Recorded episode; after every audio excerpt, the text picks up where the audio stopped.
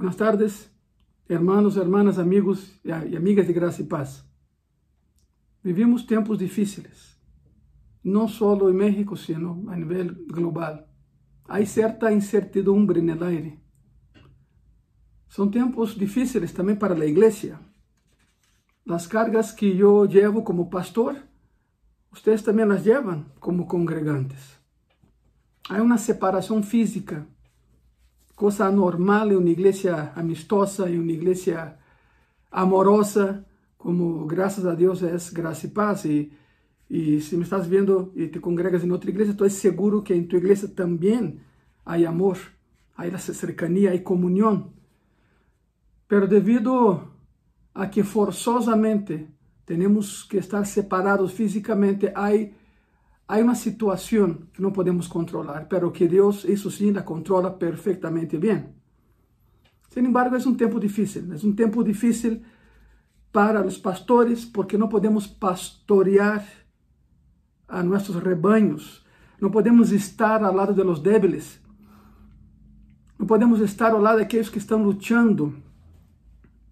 Em graça e paz, a pastora e, e eu hemos, hemos tenido que usar los medios del Internet para dar consejería matrimonial, consejería pastoral. Bueno, gracias a Dios por el Internet, ¿verdad? Que algunas personas lo, usan para algo muy malo, pero también es una herramienta útil para, para el Evangelio, principalmente en esta etapa en que estamos viviendo. A pastora y yo hemos hecho uso de las herramientas para que, a pesar de que estamos lejos físicamente, podamos estar cerca espiritualmente.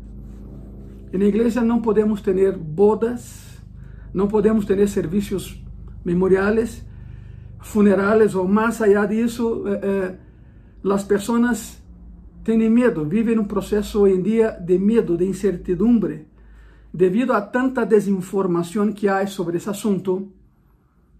E, e, e tememos que, que seja um tempo em que a igreja está perdendo algo da substância para a qual foi hecha inaugurada. Então, nesse processo de vida, surgem duas perguntas. Primeira, quando vai terminar tudo isso? E segunda, aonde nos levará tudo isso? São as duas perguntas mais frequentes, ao menos em minha cabeça e em meu coração. Há alguém na Bíblia que passou por lo mesmo. De hecho, há vários exemplos na Bíblia de pessoas que passaram por situações assim. Quizá não haya sido uma, uma pandemia, mas sim foi algo grave também. Quero que agarres tu Bíblia e, bueno, antes de ir ao passagem bíblico, para aqueles que se perguntam como se chama o sermão dessa tarde, pastor, se chama Tempos de Esperança. Sim, escutaste muito bem, Tempos de Esperança. Aunque las cosas no estén bien, las cosas estarán bien en las manos de Dios. Créelo, confíe en Dios. Tempos de esperança se chama essa plática dessa tarde, esse sermão. E quero que me acompanhes a 2 de Coríntios, capítulo 2. E vamos entrar um pouco na vida do apóstolo Pablo. Um homem que em seu tempo se perguntava o mesmo, quando vai terminar isso e onde me levará todo isso. Foi um tempo triste para, para o apóstolo também, há dois mil anos. Um tempo em que a igreja que ele fundou e amava sofria em muitos níveis. E é o que veremos nesta, nesta tarde. Vamos a resgatar algo para nós hoje em dia. Foi suficiente o que passou Pablo para desanimá-lo. Estava já desanimado Pablo, muito desanimado. Uno não se imagina Pablo desanimado um homem com o temple que tinha, pero nesse caso de la em Corinto sí estava muito desanimado. E quero que, que as palavras que falou e que quedaram registradas. Quedaram registradas. Segunda de Coríntios, capítulo 2. Segunda de Coríntios, capítulo 2, de versículo 12 al 17. E a palavra diz assim: Quando cheguei a Troas, para predicar el Evangelio de Cristo, aunque se me abrió puerta en el Señor. No tuve reposo en mi espíritu por no haber hallado a, a mi hermano Tito. Assim, despidiendo-me de ellos, partí para Macedonia. Mas a Deus graças, el cual nos lleva sempre em triunfo em Cristo Jesus e por meio de nós manifesta em todo lugar o olor de su conhecimento. Porque para Deus somos grato olor de Cristo em los que se salvam e em los que se perdem. A estos certamente olor de muerte para muerte e a aqueles olor de vida para vida. E para estas coisas, quem é suficiente? Pois não somos como muitos que medram falsificando a palavra de Deus, sino que, com sinceridade, como de parte de Deus e delante de Deus, hablamos em Cristo. Hermosas palavras do apóstolo Pablo. A coisa é que não, não há havido um tempo na história em que o cristianismo não haya sido atacado. Há pessoas que eh, que, que buscam ataques em todo lugar, verdade? São pessoas muito apegadas a isso das teorias de conspiração. Eu não sou assim, não creio que seja assim. Pero sim, essa eh, a situação que vivemos hoje é um ataque direto ao cristianismo. Onde se ha visto que uma igreja não pode reunir-se? Onde se ha visto que, aunque permitam que a igreja se reúna, nos um pouco tempo para ministrar a palavra e não podemos cantar, não podemos saludar, não podemos abraçar, não podemos ter coinonia. É um tempo agressivo para a igreja. Quando atravessamos tempos difíceis e de incertidumbre, devemos analisar situações semelhantes no passado e qual foi a resposta de aqueles que estavam allá, à luz da Bíblia, creio, e que compartiam nossa mesma fé ou seja, se queres, se queres eh, eh, estudar algo del presente, vê o passado com a Bíblia em mão e vê o que passou allá e vê a solução que encontraram em Cristo.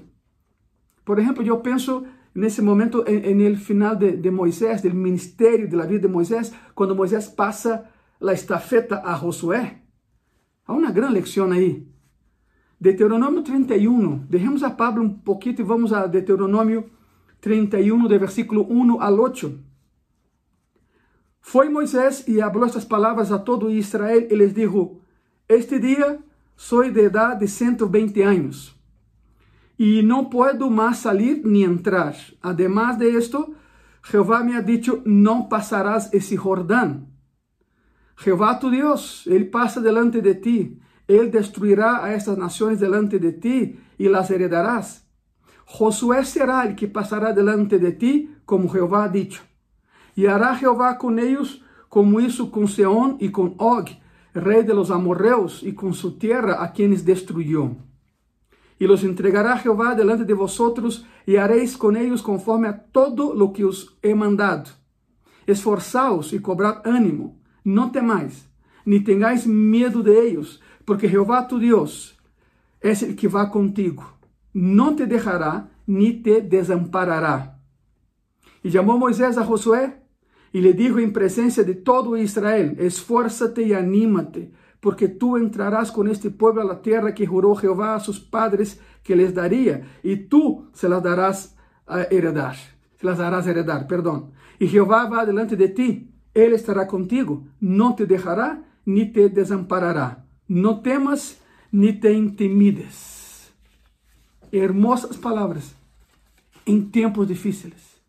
Cruzamos desertos, atravessamos problemas, pero Jeová vai com nós. Ele vai adelante ele abre caminho delante de nós. Um passagem mais, vamos a Josué. Josué capítulo 1, de versículo 1 al 9. É a sequência de Deuteronômio 31. Josué capítulo 1, de versículo 1 al 9. Aconteceu depois da morte de Moisés, servo de Jeová, que Jeová falou a Josué, hijo de Num, servidor de Moisés, dizendo: Mi servo Moisés ha muerto. Agora, pois, levántate e passa este Jordão, tu e todo este pueblo, a la terra que eu les doy a los hijos de Israel. Eu os he entregado, como lo havia dicho a Moisés, todo lugar que pisare la planta de vuestro pé desde el desierto y el Líbano hasta el gran río Éufrates, toda la tierra de los Eteos hasta el gran mar donde se pone el sol será vuestro territorio. Nadie te, pondrá, te podrá hacer frente en todos los días de tu vida. Como estuvo con Moisés, estaré contigo. Não te deixaré ni te desampararé. Esfuérzate y sé valiente, porque tú repartirás a ese pueblo por heredad la tierra de la cual juré a sus padres que la daría a ellos. Solamente esfuérzate y sé muy valiente para cuidar de hacer conforme a toda la ley que mi siervo Moisés te mandó. No te apartes de ella ni a la destra ni a siniestra, para que seas prosperado en todas las cosas que emprendas. Miren qué hermoso. Nunca se apartará de tu boca este libro de la ley, sino que de día y de noche meditarás en él, para que guardes y hagas conforme a todo lo que en él está escrito, porque entonces harás prosperar tu camino y todo te saldrá bien. Mira que te mando que te esfuerces y seas valiente. No temas ni desmayes, porque Jehová tu Dios estará contigo en donde quiere, donde quiera que vayas. En la secuencia, Moisés pasa la estafeta a Josué y Jehová promete, así como estuvo con Moisés, estaré contigo. No desanimes, levanta tu cabeza. La situación no es, no es buena, pero todo terminará bien. Es la promesa de Dios para Moisés, para Josué y para nosotros, que adoramos al mismo Dios de ellos. Jesucristo es su nombre. Regrese um pouquinho mais, segundo de Crônicas. Vamos a segundo de Crônicas, capítulo 32. Estamos conectando os passagens para, porque o tema dessa tarde é esse, tempo de esperança. Aunque a situação não esteja bem, todo terminará bem, confie em Deus.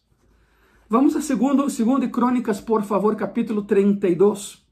O contexto é que Israel está ao borde de uma invasão de um rei pagano. Uma vez mais, o território será invadido. Quero que, quero que escute e que leia comigo o que está escrito aí. Segundo de Crônicas, capítulo 32, de versículo 1 a versículo 7. Depois dessas coisas e desta fidelidade, vino Saraquirib, rei de los assírios, e invadiu a Judá, e acampou contra as cidades fortificadas com a intenção de conquistá-las. Vendo, pois, Ezequias a venida de Senaquerib e sua intenção de combater a Jerusalém, tuvo consejo con sus príncipes y con sus hombres valientes para cegar las fuentes de agua que estaban fuera de la ciudad y, y ellos le apoyaron. ¿Por qué hicieron eso? Se llama política de tierra arrasada. Se usó en la Primera Guerra Mundial, se usó en la Segunda Guerra Mundial. Es que el, el, los dueños lugar salen, pero arrasan todo lo que hay para que el ejército conquistador no tenga medios para subsistir. Versículo 4. Entonces se reunió mucho pueblo y cegaron todas las fuentes y el arroyo que corría a través del territorio, diciendo, ¿por qué han de hallar a los reyes de Asiria muchas aguas cuando vengan? Después, con ánimo resuelto, edificó Ezequías todos los muros caídos e hizo alzar las torres y otro muro por fuera. Fortificó además a Milo en la ciudad de David y también hizo muchas espadas y escudos. E puso capitanes de guerra sobre el pueblo y los hizo reunir en la plaza de la puerta de la ciudad y habló al corazón de ellos diciendo, esforzaos y animaos, no temáis, ni tengáis miedo del rey de Asiria, ni de toda la multitud que con él viene, porque más hay con nosotros que con él. Suena parecido, ¿verdad? Ah, más podremos nosotros que ellos. Fue lo que dijo Caleb no campamento de Israel quando decidiram não invadir a terra prometida, não entrar na terra prometida. O profeta Isaías, em capítulo 41, dá um mensagem muito parecido em termos de aliento e de la fidelidade de Deus em tempos difíceis para seu povo. Vamos a Isaías, por favor. Isaías 41, versículo 8 al 14. Pero tú, Israel, siervo mío eres Tú, Jacob, a quien yo escogí, descendencia de Abraham, mi amigo, porque te tomé de los confines de la tierra y de tierras lejanas te llamé y te dije, mi siervo eres tú, te escogí y no te deseché. No temas, porque yo estoy contigo. No desmayes, porque yo soy tu Dios que te esfuerzo. Siempre te ayudaré, siempre te sustentaré con la diestra de mi justicia. He aquí, que todos os que se enojam contra ti serão avergonzados e confundidos. Serão como nada e perecerão os que contendem contigo. Buscarás a los que tienen contienda contigo y no los hallarás. Serán como nada y como cosa que no es aquellos que te hacen la guerra. Porque yo Jehová soy tu Dios, quien te sostiene de tu mano derecha y te dice, no temas, yo te ayudo. No temas, gusano de Jacob, oh vosotros los pocos de Israel, yo soy tu socorro, dice Jehová, el santo de Israel es tu redentor. Bonitas palavras. Quizá a única palavra aí que alguém pode pensar, gusano, por que gusano? Se refere a algo pequeno, se refere que o remanente que havia quedado fiel a Jehová era muito pequeno. Mas sabe que não importa o tamanho do povo, que importa o tamanho de seu Deus. E Deus é enorme, nosso Deus é grandioso. Amém por aí, verdade? É glorioso. Aonde vou com todos esses passagens que estamos lendo? Uma e outra vez uma e outra vez. Deus lhe declarou a seu povo que ele estaria aí, que ele seria seu libertador, seu protetor, que nunca os abandonaria. Não importa quão forte seja o inimigo, não importa quão fortes sejam suas forças, não importa quão trágica seja a situação, não importa quanta tristeza há em tu coração, ele sempre será o protetor de seu povo. Tu protetor, nosso protetor. Ele é prometido. E o que ele promete, já sabemos que ele cumpre. E quando chegas ao Novo Testamento, nesse primeiro sermão magnífico de las bem-aventuranças de Mateus 5, a linha é a mesma. Cristo habla lo mismo. Mateus 5, por favor, agora sim Novo Testamento, para que vejam como a linha sigue, essa linha de proteção, essa linha de ajuda, essa linha de compromisso de nuestro Dios para con nosotros, como que diciendo, sí, yo sé, las cosas no están bien, pero en mí y conmigo todo terminará bien. Vamos a Mateo 5, por favor. Mateo 5, de versículo 10 al 12, y la palabra dice así, Bienaventurados los que padecen persecución por causa de la porque de ellos es el reino de los cielos. Bienaventurados sois quando por mi causa os vituperem e os persigam e digam toda classe de mal contra vosotros, mentindo. Gozaos e alegraos, porque vuestro galardão é grande los cielos, porque assim perseguiram os profetas que foram antes de vosotros. Em outras palavras, meu amigo, minha amiga, hermano e hermana, se crees que estás sofrendo, alguém sofreu muito antes de ti. E mais, del, que, del sufrimiento que experimentas hoy. Nada más ve la historia bíblica. Personas que pagaron el precio para que tú y yo tuviésemos en manos la palabra de Dios. La palabra de Dios. El año pasado Dios nos permitió ir a, a. Familia, todos, mi esposa, mis hijos, fomos todos. Y es impactante entrar al Coliseo, el Coliseo romano. De hecho, ya saben, eh, el Coliseo no tenía nombre, o nome Coliseu se dava a uma estátua de Nerón que havia fora do Coliseu, entre o arco de, de, de, Adriano e o estádio, o estádio romano, hoje conhecido por Coliseu. Então havia uma estátua de Nerón aí, pero la, as pessoas de Roma odiaram tanto a Nerón que quando murió, lo enterraram. Dias depois sacaram seu corpo, lo hicieron pedaços, lo echaram al, al rio Tíber, essa é a história e a estátua de Nerón, que era um colosso, de hecho era assim conhecido el colosso, foi destruída. Não queda nada, queda nada mais uma base. Se vas allá verás uma base, aí é onde quedava a estátua de Nerón. Pero o nome colosso quedou com o estádio que estava a um lado, hoje se conhece como el Coliseu. Les comentava que Deus nos permitiu ir, entramos ao Coliseu e de verdade, hermanos, hermanas e hermanos, hermanas e amigos, amigos de graça e paz, é impactante estar em um lugar donde la sangre fue derramada en el nombre de Cristo, porque ya sabemos lo que pasó ahí con los cristianos, eran devorados, eran, bueno, eran blancos para los gladiadores, estaban armados, ellos no. Es impactante estar en un lugar donde mártires pagaron con su vida por permanecer en la fe en Cristo Jesús. E hoje em dia, há pessoas que pensam que les custa muito trabalho. Não, não, não. Custava muito trabalho há dois mil anos. Alguém um dia me, eh, me, me, a pessoa me disse, oi, pastor Ângelo, ser cristiano hoje em dia é muito difícil, não? Eu hubiera querido haber estado na época da igreja primitiva, onde todo era mais fácil. E eu lhe disse: estás equivocada. Estás muito equivocada. Há dois mil anos, há dois mil anos, se estuvieras em Roma, sendo cristiano, te iam agarrar e te meteriam no coliseu e tinhas que esperar por o leão ou por, por la bestia que fuera a devorarte. E essa pessoa me disse, claro, pero era, era mais fácil, podias huir e todo. Le dije, mira, era difícil ser cristiano há dois mil anos.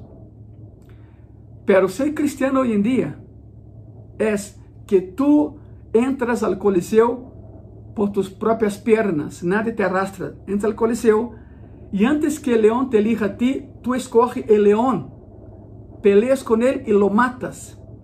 E sales de aí e amanhã te toca outro leão. Isso é ser cristiano hoje em dia.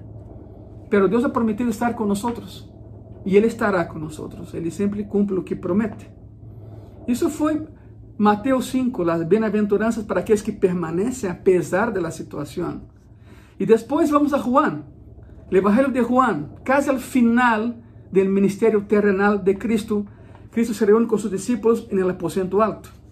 Vayan comigo a Juan 15, por favor. Juan 15, de versículo 18 al 25. E a palavra diz assim: Se o mundo os aborrece, ponga atenção por favor. Se o mundo os aborrece, sabed que a mim me ha aborrecido antes que a vosotros. Se fores del mundo, el mundo amaria lo suyo, pero porque não sois del mundo, antes eu os elegí del mundo, por isso el mundo os aborrece. Acordaos de la palavra que eu os he dicho. El servo não é maior que seu senhor. Se a mim me han perseguido, também a vosotros os perseguirão. Se han guardado mi palavra, também guardarão a vuestra. Mas todo isso os harão por causa de mi nome, porque não conhecem al que me ha enviado. Se eu não hubiera venido, ni los hubiera hablado, não tendrían pecado. Pero agora não tem excusa por su pecado. El que me aborrece a mim, também a mi Padre aborrece. Se eu não houvesse hecho entre eles obras que nenhum outro ha hecho, não tendrían pecado. Pero agora han visto e han aborrecido a mim e a mi Padre.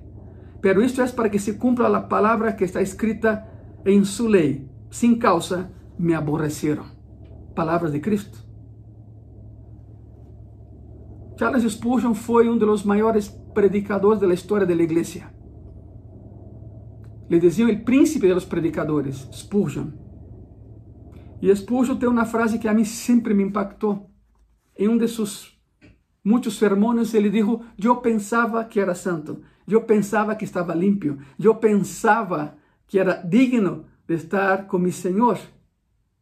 Pero um dia, caminhando, vino Moisés em sentido contrário e as tablas da lei em suas manos, e cada um de los dez mandamentos me señalavam e me diziam culpable, culpable, culpable. Por supuesto que é uma, é uma figura de, imaginativa, verdade? Pero essa é a humildade que se necessita hoje em dia no povo de Deus. Não somos melhores que Cristo e todos hemos pecado. Sim, todos hemos pecado. O único que nunca pecou foi Cristo.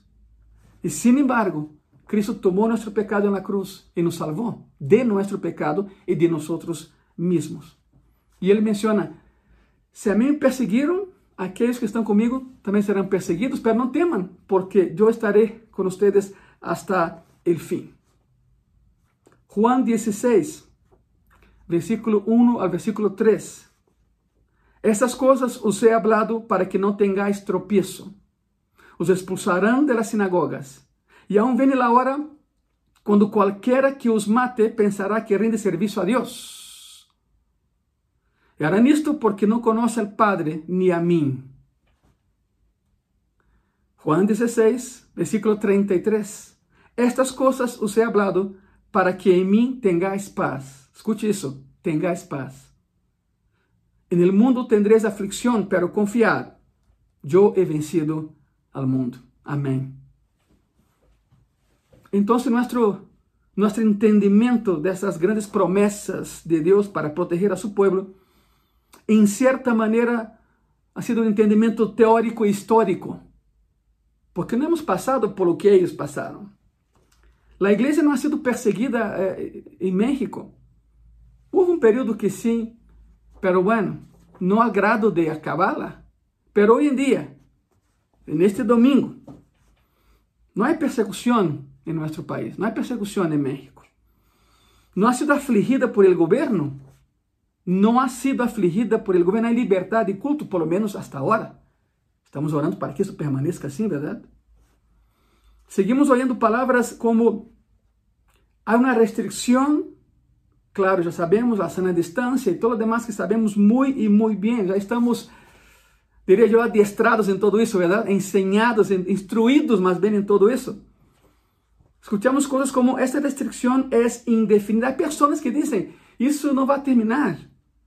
Usar o cobrebocas, as caretas, a sana distância. Há pessoas pessimistas que dizem, isso não vai acabar. Não, eu tenho outra ideia. Se se vai acabar, se se vai, se se vai terminar essa, essa pandemia, se vai terminar. Hemos experimentado algo que é algo novo em todo o mundo. Não estávamos preparados para ele. Se estão apresentando perguntas acerca do futuro da igreja em todo o mundo, devido a essa situação que estamos vivendo. E é fácil desanimar-te, é fácil o desânimo quando a comunhão em nossa vida é atacada, não podemos ter comunhão com nossos irmãos em Cristo. A cercania já não se pode, o abraço, o saludo, o beso já não se pode. A comunhão é atacada e é desmembrada. Eu vou ser muito sincero. Eu não conosco o consejo de Deus para essa situação. E sou sincero. Pero sei de algo. Sei que historicamente Historicamente, lo acabamos de ver, bíblicamente lo acabamos de analisar. Quando os tempos se volvem difíceis para a igreja, Deus toma o controle e saca a igreja adelante. E saca os cristianos adelante. Não há tempo difícil que dure nas mãos de Deus. A situação que enfrentamos hoje é muito parecida a lo que Pablo enfrentou há dois mil anos com os coríntios, com a igreja que ele fundou em Corinto. Havia desânimo, havia incertidumbre e Pablo se desanima. Alguém como Pablo se desanima. E está desanimado porque em sua ausência, devido a, a, que não podia estar na igreja em Corinto, passa o mesmo hoje em dia com as igrejas em todo o mundo, não podemos estar. Nos permitiram abrir portas, pero já sabem, com um tempo de culto muito reduzido, está bem, são, são, são processos e, e há que obedecer, há que acatar, e lo hacemos sem problema. Pero se nos pega, se nos duele, se nos duele tantas restrições, pero sabemos que isso vai terminar e todo regressará à sua normalidade. Pero Pablo está desanimado porque em sua ausência, a igreja que ele havia fundado começou a assimilar as costumbres mundanas, começou a escutar falsos maestros, a regressar a las antiguas costumbres e edificar sua fé sobre algo que não era Deus. Hoje em dia vas à internet e vês de todo.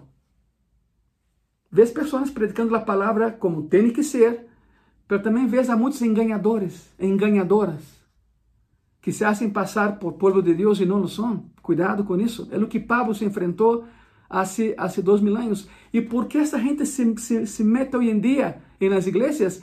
Porque as igrejas estão cerradas. A internet é muito impersonal. Es muy impersonal el, Internet. Pero bueno, de algo sirve como ahorita, ¿verdad? Pero es muy impersonal. No hay ese calor humano de manera presencial que estamos acostumbrados. E esse é o temor de muitos pastores hoje em dia.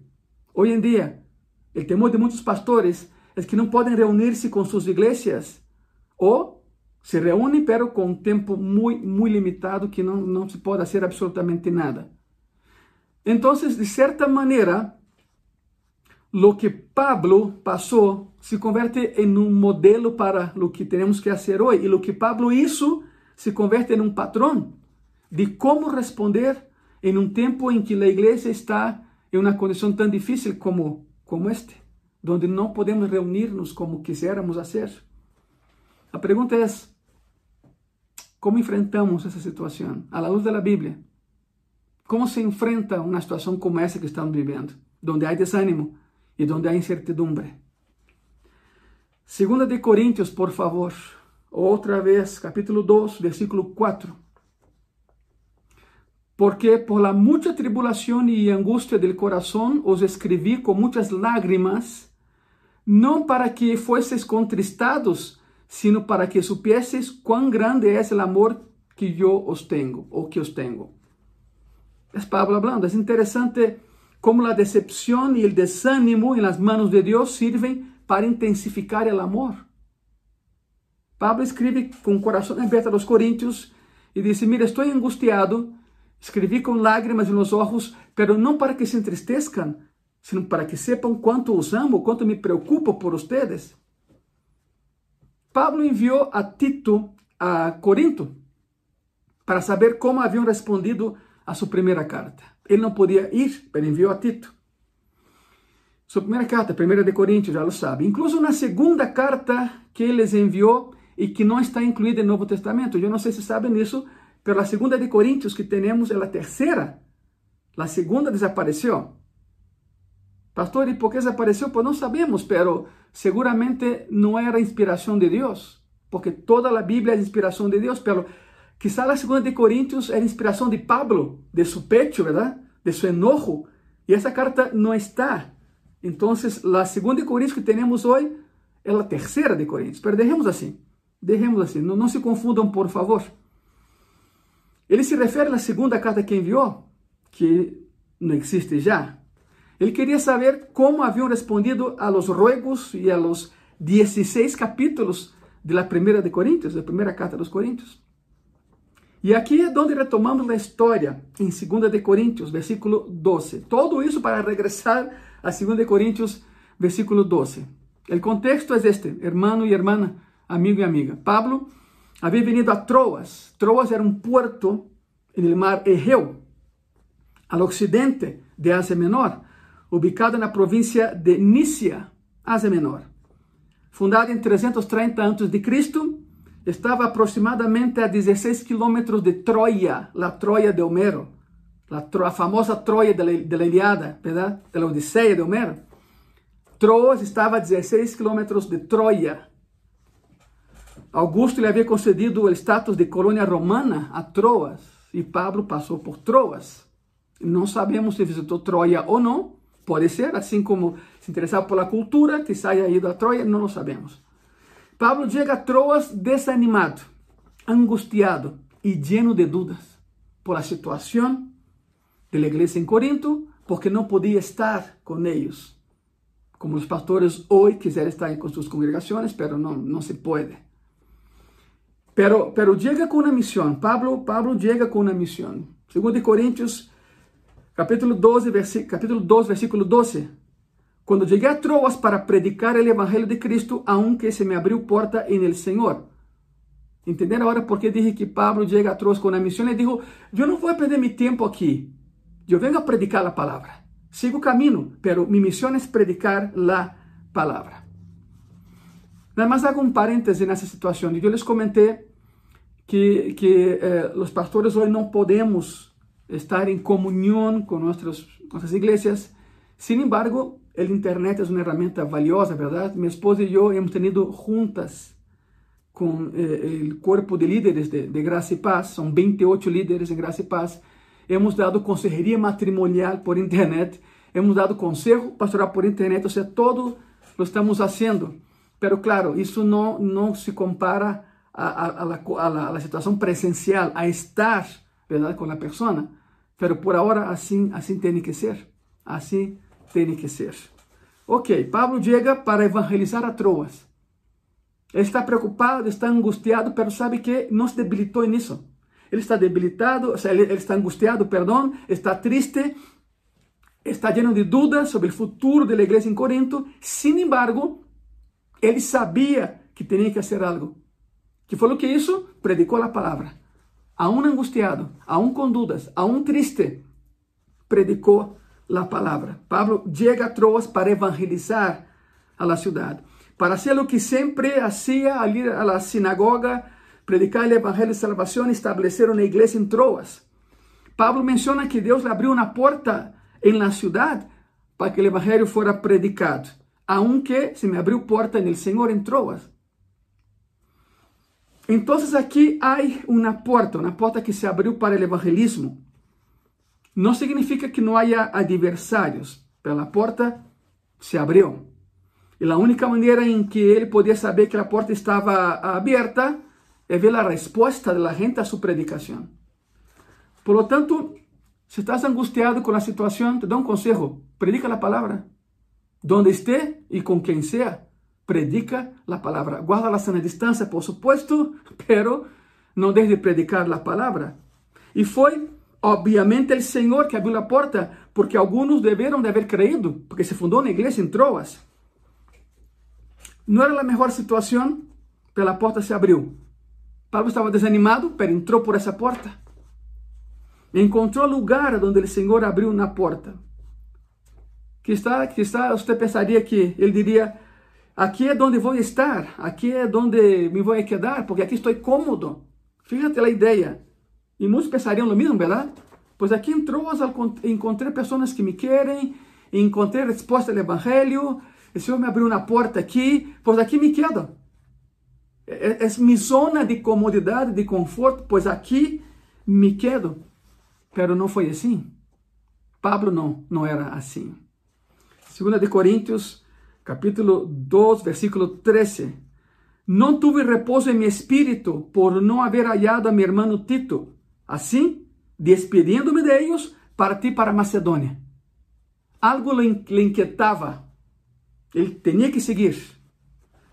Aparentemente, Tito deveria haber se encontrado com Pablo aí em Troas, mas não apareceu para reportar-lhe acerca de los Coríntios. Ou seja, Pablo iria a Troas, Tito regressaria de Corinto, se encontraria em Troas, e, e Tito teria que render um informe a, a Pablo sobre a situação da igreja em Corinto. Aparentemente foi isso, mas de alguma maneira Tito não chegou. Tito se retrasou no caminho. Então Pablo não ia esperar aí uh, uh, por uma porta aberta ou cerrada, Pablo era Pablo, ele era dinâmico. Estava triste, estava debilitado, tinha muitas dúvidas, mas tinha que seguir adelante predicando a palavra. As cargas não havia, lo haviam abrumado tanto que ele se foi em um viagem para encontrar a Tito. Fundou a igreja aí, deixou a alguém aí, mas seguiu seu caminho para predicar a palavra e encontrar-se com Tito para saber notícias de Corinto.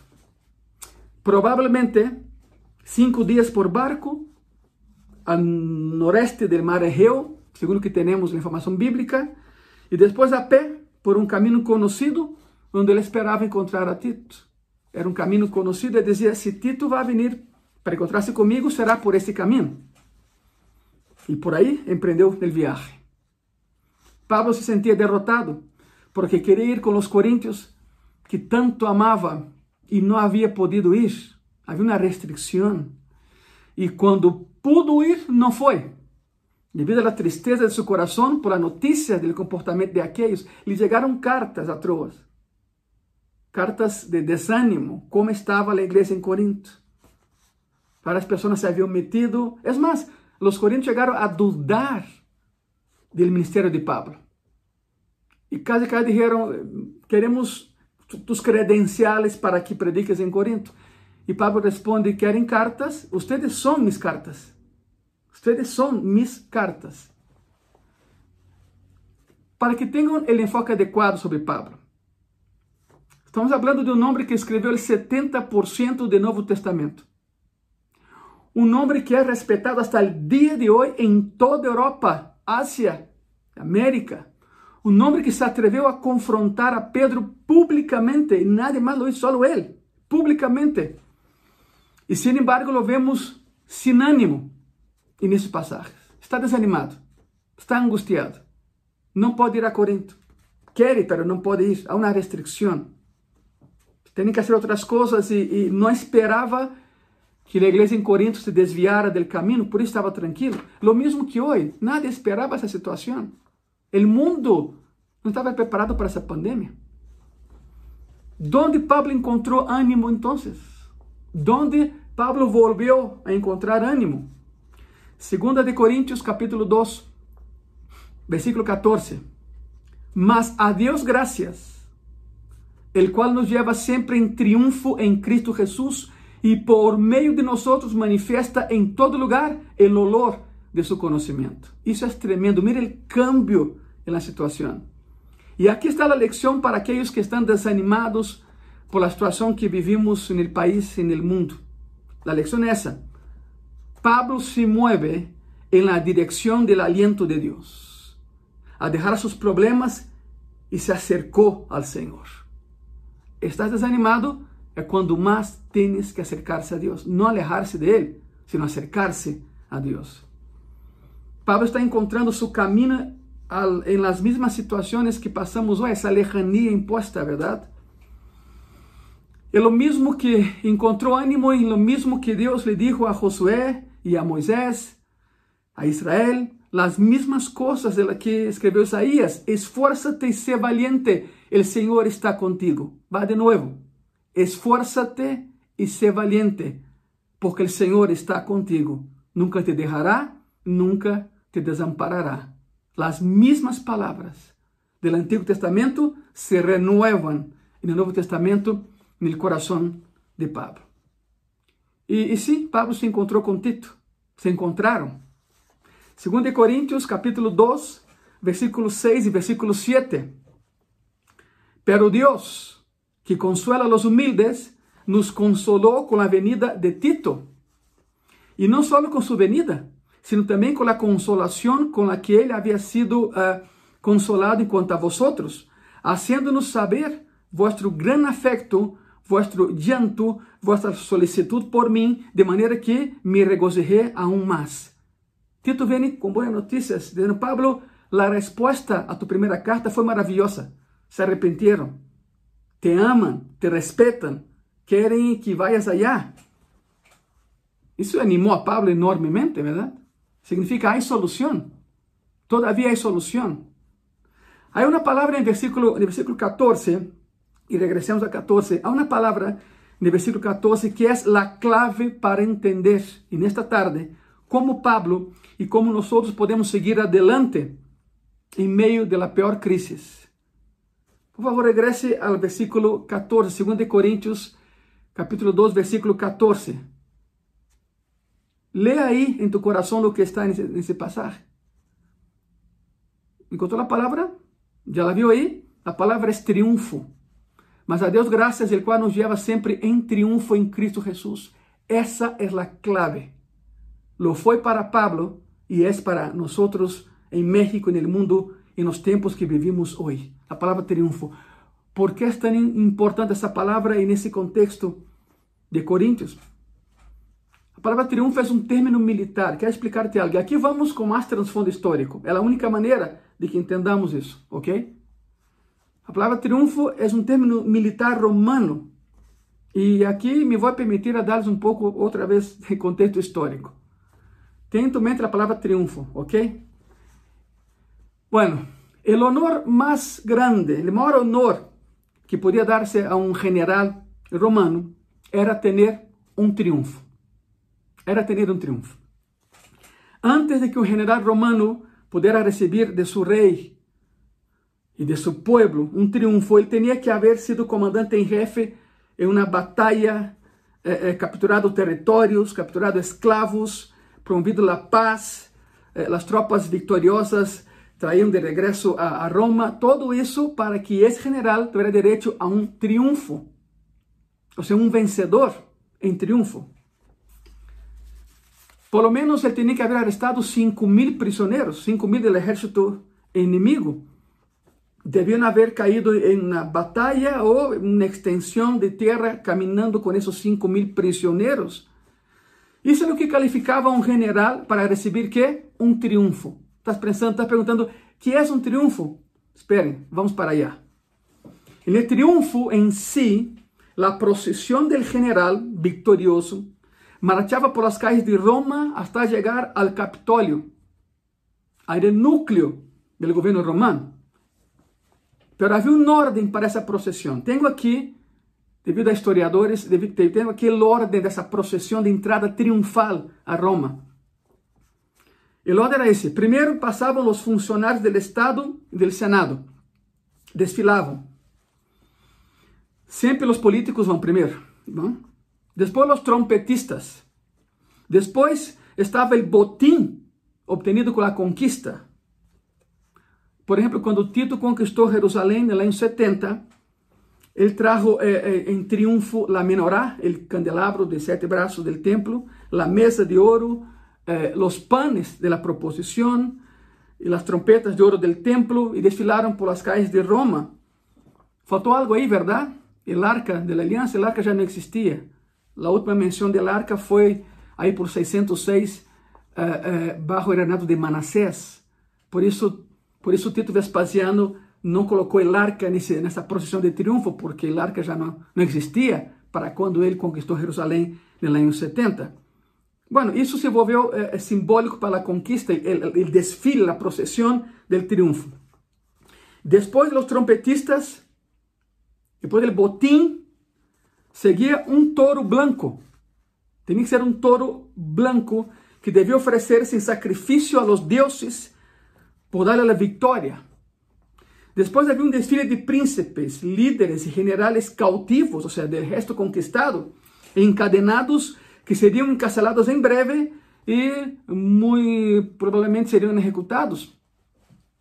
Depois passavam os ministros de justiça, os ministros de justiça cargando suas varas, a justiça, Sedlex, seguidos por los músicos tocando na música triunfal. Essa é a procissão do triunfo romano. Depois veniam os sacerdotes movendo eh, eh, el incenso, ¿no? Os portadores del incenso, de los cuales emanava um olor dulce.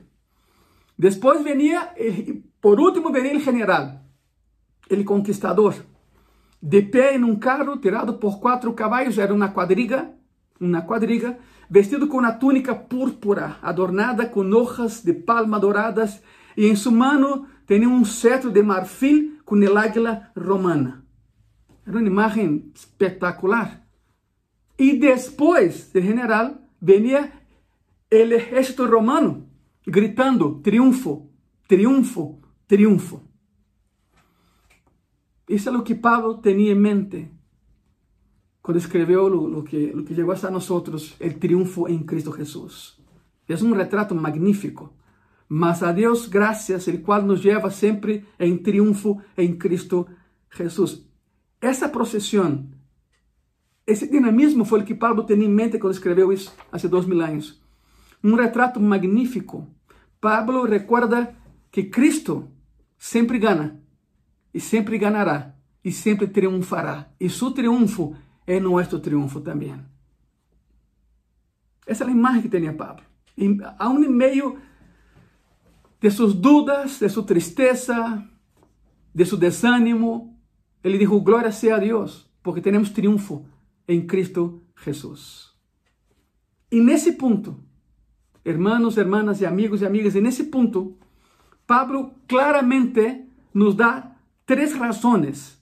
Escute bem isso, três razões para estar agradecidos a um e meio dessa pandemia que estamos vivendo hoje em dia. Três razões. A primeira, graças a Deus por colocar-me em tu exército vitorioso. Número um, graças a Deus por colocar-me em tu exército vitorioso. Pablo terminou sua vida com muita claridade acerca do triunfo. Graças, Padre, por colocar-me em el uniforme como parte de tu exército celestial, tu exército triunfal. Seria como, eh, como Romano lo dice, a palavra é Hipernicium.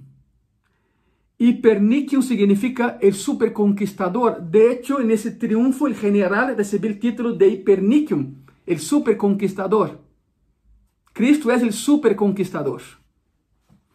Seguimos a nuestro héroe conquistador en desfile de victoria, no como cautivos, no como prisioneros que se dirigen a un juicio, sino como colegas triunfales sobre el gran triunfo sobre el pecado y la muerte y el infierno. Participamos de ese triunfo con Cristo como vencedores, no como derrotados. Jesucristo va a ganar, hermanos, hermanas, amigos y amigas. Jesucristo siempre gana. Apocalipsis dice que Ele vai regressar. Ele é Rei de Reis, é Senhor de Senhores e Ele reinará. Cristo gana e nós ganamos com Ele. Sempre ha sido assim. Nosotros estamos en el triunfo de Cristo. Nosotros estamos en el desfile de la victoria de Cristo. Número dos, razón número dos de por qué podemos ser agradecidos a Dios en medio de la situación que vivimos hoy en día. Gracias a Dios por el privilegio de ser un instrumento de tu victoria. De tu victoria. La palabra dice que foi negado a los ángeles o privilégio de predicar a palavra e dado a nós, seres carnales, seres corruptíveis, para que a glória seja manifestada em nome de Cristo. Los ángeles quiseram ter o privilégio que tu e eu temos de predicar a palavra, de ser embajadores de Cristo na terra, pero a eles les foi negada e a nós nos foi dada essa vitória. E nesse desfile de la vitória, como já mencionei, havia alguns sacerdotes que levavam incensários que estavam ardendo com um aroma, um aroma muito forte. Havia mulheres que estavam arrojando flores. Isso é muito interessante, ponga atenção. Havia mulheres que arrojavam flores em frente ao general e suas tropas. Arrojavam flores para que o general e suas tropas passaram por aí sobre as flores. Isso criava uma fragrância que subia ao aire, um aroma dulce, olor de vitória. Olor de vitória. Agora, ponga muita atenção. De nada serviria arrojar flores se nada las pisava. A única maneira de que as flores soltaran su perfume era que o exército marchara sobre elas. ¿Te das conta de lo que, de lo que estoy hablando, verdad? Como ejército de Dios, si no marchamos, el mundo jamás percibirá el perfume de victoria que hay solo en Cristo. Si no marchamos, las rosas no serán pisadas el perfume de victoria no va a salir. Pero cuando la iglesia marcha, el mundo se da cuenta de ese olor de victoria por la predicación de la palabra. Pero la iglesia tiene que moverse. La iglesia no puede estar estática. Segunda de Corintios capítulo 2, versículo 15 e 16, a palavra diz assim: Porque para Deus somos grato olor de Cristo em los que se salvam e em los que se perdem. A estes certamente olor de morte para morte, e a aqueles olor de vida para vida. E para essas coisas, quem é suficiente? E no mundo há dois tipos de pessoas: os que se salvam e os que se perdem. E é impactante saber que o perfume de salvação chega a ambos grupos, pero unos lo aceptan e outros lo rechazan. Los que aceptan esse olor, esse perfume de salvação, são salvos. Los que rechazan esse olor de salvação se perdem. É a diferença entre vida e morte. A diferença entre aceitar a Jesus como Salvador e rechazá-lo. El olor é para ambos grupos, como dizia Pablo. Ambos grupos percebem o olor. Um grupo lo acepta e outro grupo lo rechaza. Isso nos leva ao terceiro motivo de por que devemos agradecer a Deus. A um e meio dessa situação, não se desanimem, por favor. Tempos melhores vendrão. Há promessa de Deus e muito pronto, muito pronto, isso regressará à normalidade. Porque há fé. Donde há fé, Há poder, onde há poder de Deus, todo se transforma. Número 3. Graças a Deus por o privilégio de predicar a verdade. Graças a Deus por o privilégio de predicar a verdade do Evangelho. Os judíos, os judíos em tempos antigos, escreveram acerca de la Torá essas palavras. A Torá é a lei, já lo sabem. E há muito tempo escreveram essas palavras sobre la ley, sobre la Torah. Así como la abeja guarda su miel para su dueño y su aguijón para otros, así las palabras de la Torah son algunas ain, un elegir de vida para Israel, y algunas hamuet, un veneno mortal para las naciones del mundo. O el sol brillando sobre un árbol trae vida a algunas ramas y muerte para otras ramas. Se uma rama está conectada de maneira vital ao árbol e o árbol está arraigado firmemente e de maneira apropriada à terra, isso traz vida. Por outro lado, se uma rama está rota e o sol la va, la va a secar, há morte nessa rama. Assim é o Evangelho. Vida para aqueles que creem e morte para aqueles que não creem.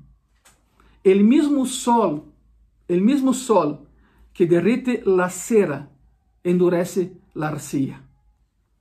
Cada vez que você proclama o Evangelho, cada vez que eu predico o Evangelho, duas coisas estão passando. Um olor do Evangelho está saindo ou para produzir morte para morte ou vida para vida. Qual a diferença? Aqueles que escutam. Ou aceitam o Evangelho ou rechazam o Evangelho. A diferença é esta. É o mesmo Evangelho, assim como é o mesmo olor fragrante, o mesmo olor va para um grupo, para outro grupo, é o mesmo evangelho para um grupo e para outro grupo. A diferença é aceitar a Cristo ou rechazá-lo. E Pablo hace uma afirmação final que não deixa dúvidas de como leva a cabo seu ministério em meio de desânimo, desalento e tristeza. 2 de Coríntios, capítulo 2, versículo 17. Pois não somos como muitos que medran falsificando a palavra de Deus, sino que com sinceridade, como de parte de Deus e delante de Deus, hablamos em Cristo. De que se trata isso? Por que Pablo está mencionando que há pessoas que diluem o Evangelho? Qual a palavra que usa aí? Aqueles que medram, falsificando a palavra de Deus. A palavra aqui é capelos. Escute bem isso. É em grego, capelos. O termo vem de capelu, que significa corromper. Corromper. Incluso naquele entonces já havia muitos que corrompiam a palavra de Deus, que manipulavam a palavra de Deus, que malinterpretavam a palavra de Deus, não por ignorância, não, de maneira deliberada lo hacían, como hoje em dia. Como hoje em dia. Há muitos que predicam a palavra, pero sua palavra, e tentam encajar sua palavra em la palavra de Deus. Isso nunca vai funcionar. Há dois mil anos, Pablo já falava isso. Há alguns que diluem a palavra, falando mentira. Quizá a portada seja a mesma, mas o contenido é completamente diferente. Um capelos era um vendedor ambulante, um charlatão, alguém que, que estabelecia, perdão, alguém que estabelecia sua operação em uma calle para enganar a gente. Um charlatão. É o que dizia Pablo nesse passagem. Um capelo era um estafador que se preocupava por fazer trampa e lucrar a expensas de alguém, de algum incauto, verdade? Normalmente diluíam o vinho e lo vendiam a um preço muito elevado. Capelos, alguém que adultera a palavra de Deus com tal de ganhar dinheiro. Hace o evangelho mais digerible, mais digerible. Bueno, hay condenación para personas así, ¿verdad? Y lo sabemos, el Evangelio no puede ser cambiado. Pero hace dos mil años lo hacían, como hoy en día hay personas que lo hacen también. Aprovechan de las crisis y venden la palabra como si fuera un producto y lo diluyen. Estavam colocando muy barata la verdad, una ganga. Estavam adulterando la palabra de Dios, adulterándola con sus propias ideas. ¿Y por qué lo hacían? por os mesmos motivos que há alguns que lo hacen hoje: popularidade, fama e dinheiro. Predicando um evangelho barato, predicadores do evangelho da prosperidade, onde Deus está obrigado a prosperarte, é uma energia, da saúde, através de coisas que não são bíblicas e não são científicas. Pablo está dizendo: nós não somos assim. Pablo se defende ante os coríntios, nosotros não somos assim. Não somos assim. La fuente singular de nuestro mensaje es Dios. Hablamos en Cristo a partir de Él, por su poder y delante de Dios. É o que Pablo menciona. Jamás, jamás adulteraré el Evangelio de salvación. Aunque la situación sea crítica, no lo haré. É a postura que temos que ter hoje em dia como cristianos. Não adulterar a palavra de Deus. Es una gracia barata si lo hacemos. Es vender una gracia barata.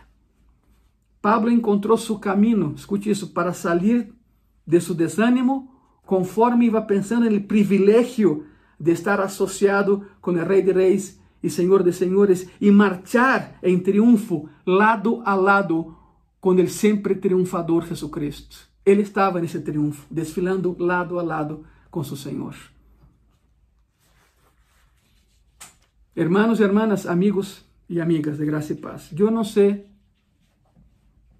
qual será o futuro da igreja de maneira geral, mas eu sei que será bom. Eu sei que Cristo vai ganhar. Ele sempre ganha.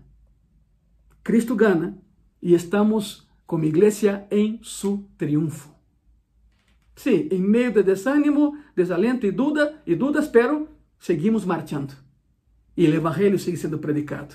E vidas se vão aderindo a esse triunfo. Estamos marchando com Cristo. Estamos em seu triunfo. Por lo tanto, por favor, não temam. Sejam fortes, sejam valientes, porque o Senhor está com nós. Amém. O Senhor sempre estará com nós. Permítame orar por ti en esta tarde. Cerren sus ojos, por favor. Amado Senhor e Salvador, eres Rei, eres nuestro Cristo.